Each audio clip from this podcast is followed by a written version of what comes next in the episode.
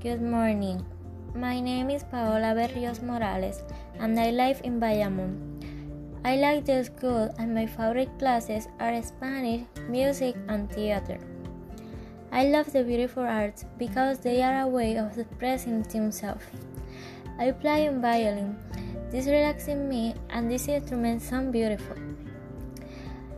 I really like drawing, listen song and play with my pet. I like it near of the beach. It's delicious eating fish, prawns and octopus. In this scholar year, I have the expectative to acquire new legends.